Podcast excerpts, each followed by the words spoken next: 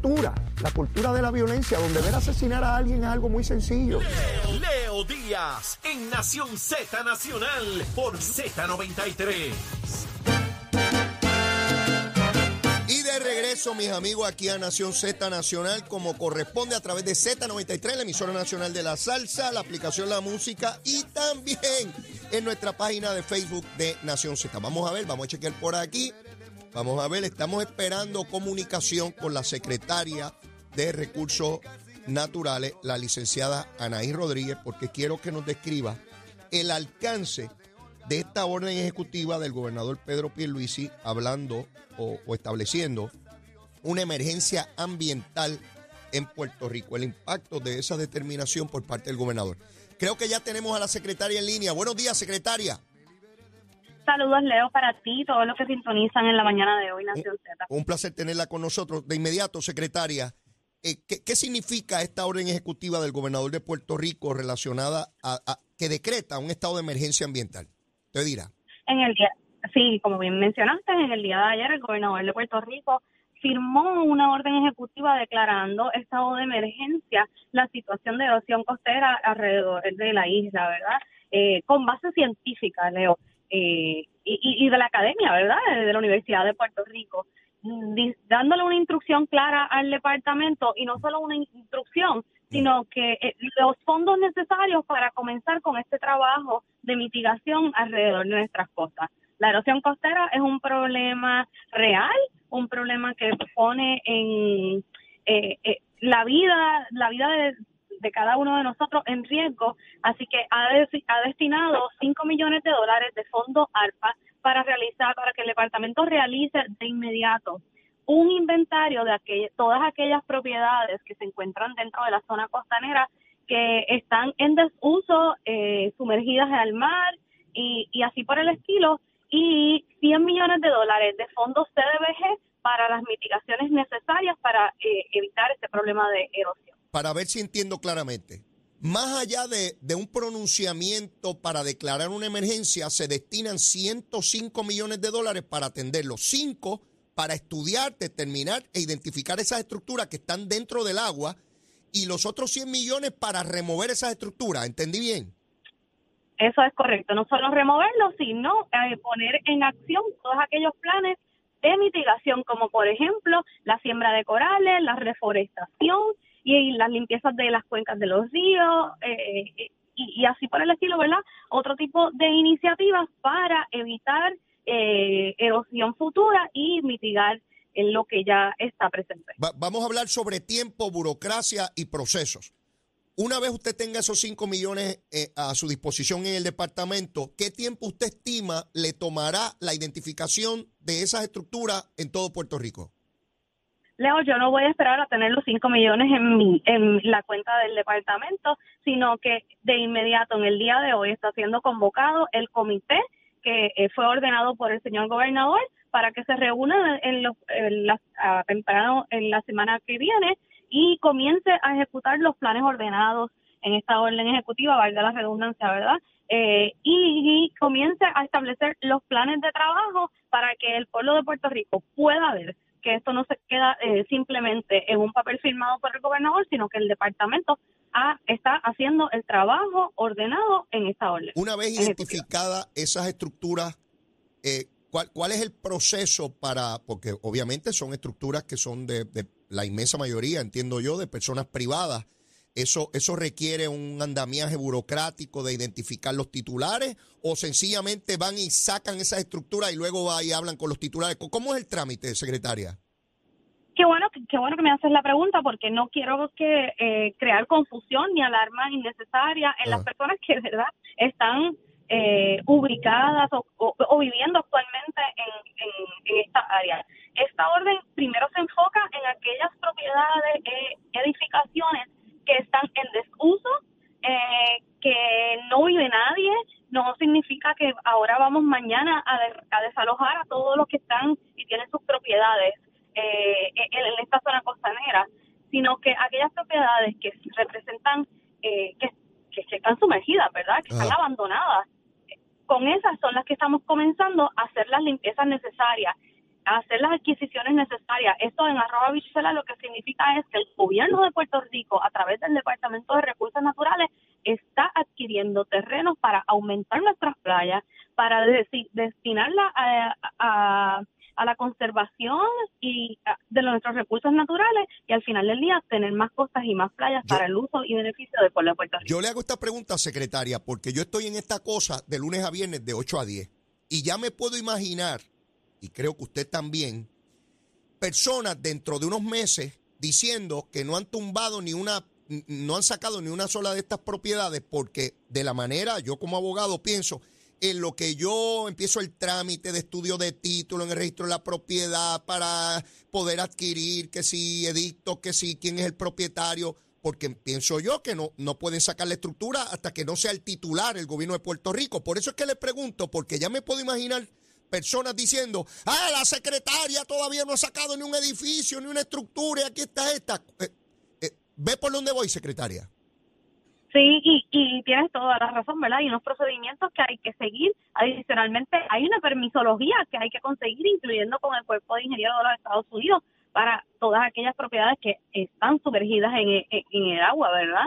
eh, así que conlleva unos procedimientos, pero, cierta, pero ciertamente es el paso inicial eh, y principal y con el dinero necesario para comenzar ese tipo de ese tipo de trabajo. Ya los trabajos, el dinero está, la orden está y los trabajos van a comenzar. sugerencia, secretaria, muy respetuosamente, conociendo cómo es la opinión pública y sectores que intentan desinformar, que su departamento mantenga al tanto aquellas estructuras sobre las cuales está trabajando y el trámite en el cual se encuentran para que nadie comience procesos de especulación y señalamientos irresponsables, porque esto conlleva un trámite.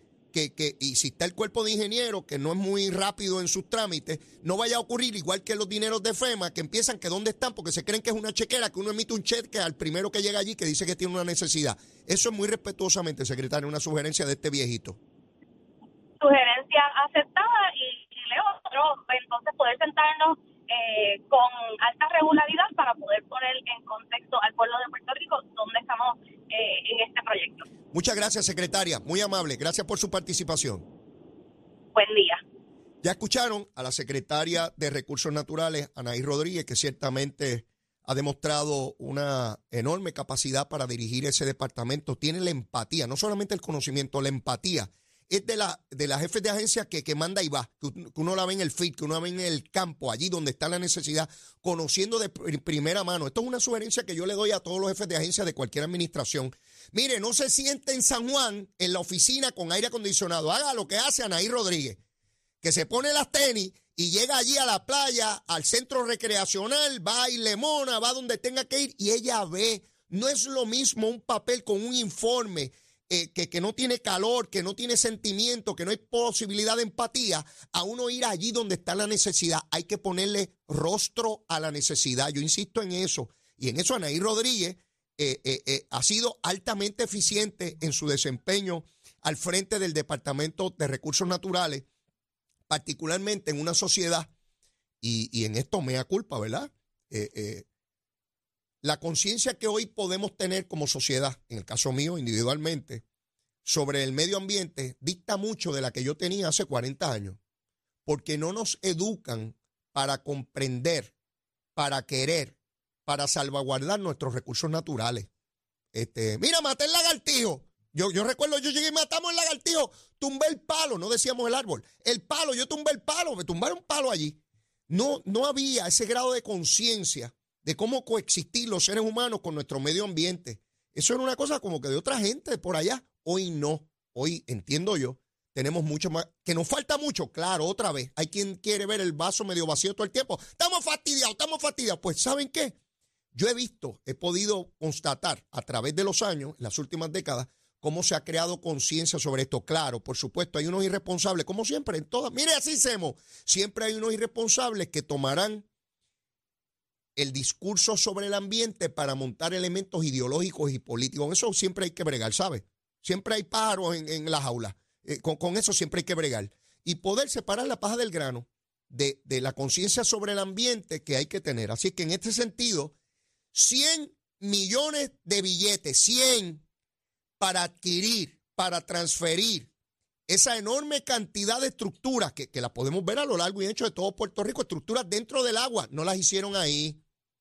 El mar ha ido cobrando terreno y estructuras que estaban muy distantes de la orilla de la playa, hoy están dentro del agua, porque ha habido un cambio dramático.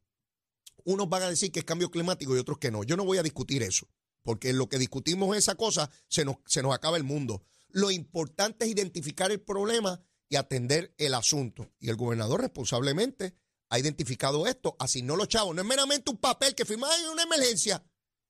No, no, ¿dónde están los chavitos? Para poder relocalizar personas que viven en estructuras aledañas a estos cuerpos de agua y que puede estar su vida incluso en peligro. Lo hemos visto, ha habido que desalojar en muchísimas comunidades alrededor de todo Puerto Rico.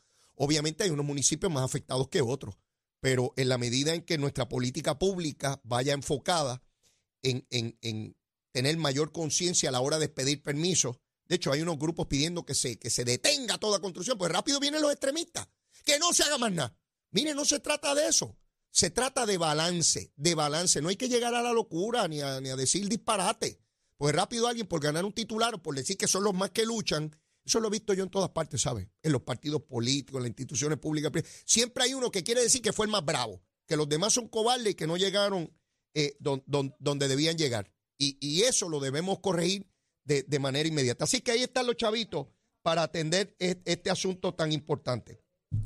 Allá vi durante el fin de semana de Semana Santa, Casa Pueblo, eh, planteando eh, a Granholm, la, la directora de, de- de- de Energía Federal, pidiéndole propuestas para unos chavitos para seguir poniendo placas en el área del centro de la isla. Qué bueno, pero ellos, ¿verdad? No les gustan mucho los gringos, los americanos, este, pero están ahí pidiéndole chavitos. Pero ahorita voy a hablar de eso.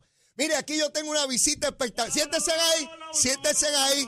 Mire, ustedes no saben a qué yo tengo aquí, la gente Buenos que yo tengo aquí. Ay, Dios mío. La gente de Conjunto Quisqueya, mi hermano. Wow, ¿Saben wow, algo? wow. Esta gente empezaron a cantar hace 50 años. Yo tengo 60. Quiere decir que yo tenía 10 añitos. 10 yo era un bebé. Cuando estos muchachos ya estaban. ca- Oye, y se ven nuevos los Y, condenados. ya, y no alcanzaste ya. Oye, mira para allá. No, se no alcanzaste. Mira, yo tengo aquí No a alcanzaste. Chucky, a, a Yavish, a Adit y Elías. Sí, el señor. conjunto Quisqueya. mi hermano. No ¡Aplauso! Mire, mi hermano, Eso No es. solamente están vivos, Estamos vivos, sí. sino que le traen energía al cuerpo, al alma, al espíritu. Mira, Wow. háblame de eso. ¿Dónde ustedes van a estar? ¿Dónde yo los voy a ver y dónde los voy a escuchar? Háblame de ti. Cuéntame de tu vida. Anda, anda, anda. El 6 de mayo. Oye, mira, este está vivo también. Está Eh, vivo. Este está vivo también. O sea, no somos, no somos nosotros, nosotros solos, mamá. Está vivo y todavía ¿Quién? bebe pitorro. Sí, Y bebe pitorro. Todavía bebe pitorro. seguro. Seguro. ¿Cuándo es eso? 6 de mayo. 6 de mayo. ¿Y dónde lo Óyeme, vamos a ver? En el Coca-Cola. Vamos para allá. Vamos para allá junto al Mayimbe Fernando Villalona. Pónmelo ahí que te lo voy a partir. Saque esa mano. Y ahí, y ahí, y ahí. Así. Que no falte nadie. 6 de mayo en el Coca-Cola Music Hall. ¿A qué hora arrancamos? Ahí arrancamos desde las 8 de la noche Uh. hasta que la, hasta que nos voten. que porque, porque no va a ser la primera vez Hasta que ni la el día. última que nos hayan votado de los sitios. Cuando- Mira, corte. Una vez en Estados Unidos así.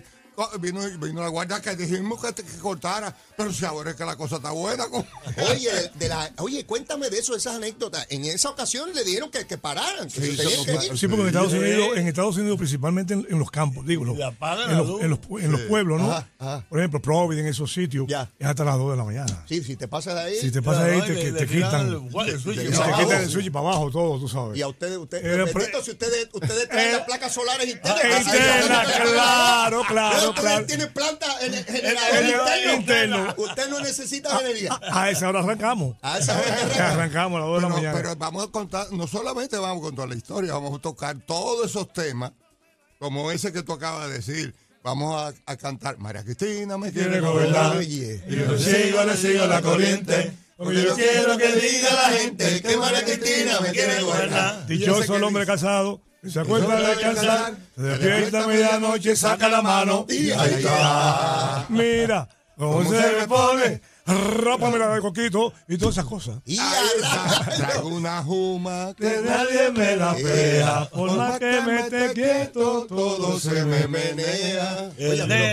vamos a recordar a Toby María, acurrúcalo. Y que la finca la viudita está bien. Para que la deje Oye, pero ustedes nos van a dar un recorrido por la Sí. historia Un de la música. Sí, de un recorrido por la Mira, historia. en esa época, cuando yo me criaba, en la iglesia, en el supermercado, en la boda, en el cumpleaños, en el party marquesina, conjunto Quisqueya, Te hago una anécdota. tírale, ¿eh? Pero, pero eso es, es verdad. dale. Tú sabes que el conjunto de Isqueya rompió con todos los esquemas aquí en este país. Sí, sí. O sea, quien empieza el merengue en en este país es el conjunto de Isqueya. Pero ¿qué pasa? Que para nosotros pegarnos no fue fácil. ¿Quién estaba pegado en esa época? Pues la Fania. Ajá, No nos daban paso. sí, No nos daban paso. ¿Y Decían? "Ah, ahí vienen los merengueros esto. ajá. Y Inclusive tocábamos fuerte. quisieron contar, Sí. comprar el contrato. O sea, y, y todo. O sea, eh, no voy a abundar mucho porque son muchas cosas, ¿no? Sí, sí. Pero para que tú veas lo que tuvimos que pasar nosotros para, lograr- hielo ahí duro. para lle- llegar a los limones, que era el tema que nosotros íbamos a promover. ¿Tú entiendes? Ah, sí. Entonces, entonces, para nosotros llegar ahí, Ajá. Tuvimos que fajarnos con todo mo- ese monstruo Sí, de la sí, sí. Fania y todos esos cantantes. Entonces, ¿qué pasa? La historia cambia después. Cuando pega conjunto Viqueya, entonces todos tenían que tocar con nosotros Así es. para llenar los bailes. ¿Entiendes?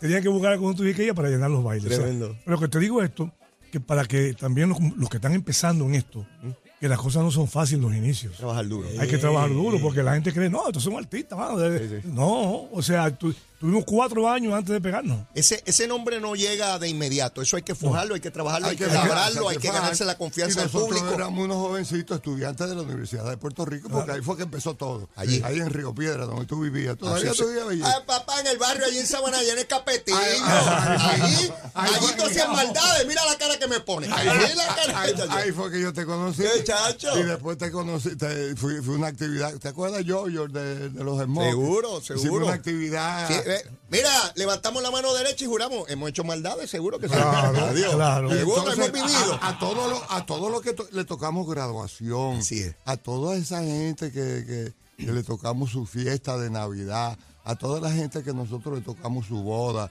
que ahora tienen nietos. A toda esa gente que le tocamos su cumpleaños.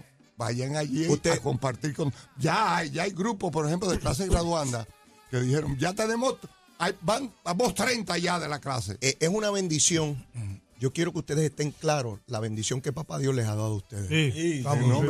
La carrera que ustedes excepcional han tenido, el reconocimiento dentro y fuera de Puerto Rico, Sí. en todas partes, y que ustedes tengan la salud para llegar allí Sí. en mayo a cantarle a ese pueblo con la misma Eso es grande. vitalidad, energía y Eso es- corazón grande, que lo grande, hicieron es desde hace 50 años. No todo el mundo logra eso, Ah, hermano. no, todo el mundo logra Díaz, eso.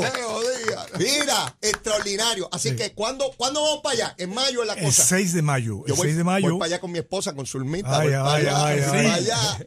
Y vamos, vamos a aprovechar para dar las gracias por, por esta portada primera Oye, el periódico Primera Hora, tremendo, en primera Ahí, plana ahí. Sí, ahí Estamos salimos. en vivo. Con el mismito sabor. Ay, lo dijo. Ah, tremendo, tremendo. Mira, tú sabes que, tú sabes que eh, eh, No, no. este caballero, ¿Quién? Hachero.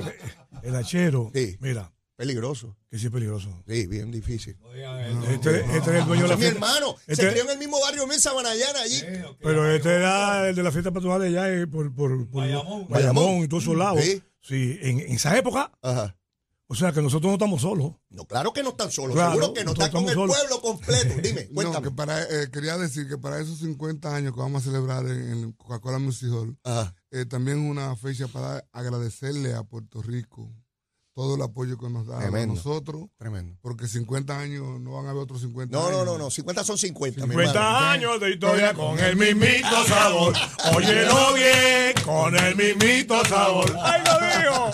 6 de mayo, Coca-Cola Music Hall, conjunto Quisqueya, a celebrar cinco décadas de música, de gloria, de... Mire, yo Son voy a bailar ese día en cantidad. Voy a hacer Ahora- una orillita ahora, allí. ahora pensándolo bien, son, son muchos. Ya, pues no son tantos, no son Ayer, tantos. ayer son muchos. No, no, no. Diablo, 50 años, brother. Olvídese ahí, pon- pónmelo ahí Ponle que lo voy a partir. Los, los 50 años lo vamos a partir ese día. Seguro que sí. Con cariño, un abrazo a ustedes. Mire, yo le digo a todo el mundo besitos en el cutis. A ustedes también, besitos en el cutis. Los quiero, gracias, los gracias, queremos un gracias. montón. Un abrazo grande. Y el 6 de mayo tenemos un compromiso. Yo voy con Zulmita. Yo no me voy a perder eso. Voy a bailar Ah, merengue. allá. Tiquetera, tiquetera.com. Tiquetera.com. Ahí lo tenemos. Sí, porque Oye, ahora, ¿cómo- ahora cómo? todo es punto com. Sí, sí, ahora todo es punto com. Leo, ¿cómo explica cómo es eso? Porque Punto yo estoy todavía en los 90. ¿Qué? Etiquetera.com, ¿cómo yo entro? En los 90, en los 90 no había nada de eso, muchachos. No. Había que coger la guagua y Pero llegar ¿cómo allá yo, entro, ¿cómo yo entro a Tiquetera? Explícame. Eh, eh, Eso tú, tú coges el celular, tú coges el celular ese y marca ahí. Que no todos somos cibernéticos. Mira, ahora, yo tampoco soy de esa época. Yo soy un yo soy un dinosaurio del paleolítico Sí. inferior y me ponen computadora y cosas de esas. Y tú le ves la cara a la gente ahí. Oye, si Cristóbal Colón hubiese tenido celular No, para no, llamar a la reina Isabel y decirle, mira, voy por aquí, Mira, muchacha. llegamos aquí, llegamos Ya aquí. llegamos. Aquí lo que hay mucho indio. Exacto, está la cosa mala. Está la cosa mala. Pero las indias, las indias están buenas, las ¡Eh, indias están buenas. Bueno, muchachos, un placer, un abrazo. Vámonos caminando, caminando, yo me voy de aquí. Vámonos caminando, caminando, yo me voy de aquí. Vámonos caminando, caminando. Conjunto. Quisqueya, 6 de mayo. El 6 de mayo vamos al Coca-Cola Music a pasarla bien. Vamos a llenar aquello allí con el conjunto Quisqueya, a recordar y a proyectar esa música brava, sabrosa, que mire, nos pone el cuerpo y el alma a bailar. Tengo que ir a una pausa y luego de la misma sigo quemando el cañaveral. Llévatela, chero.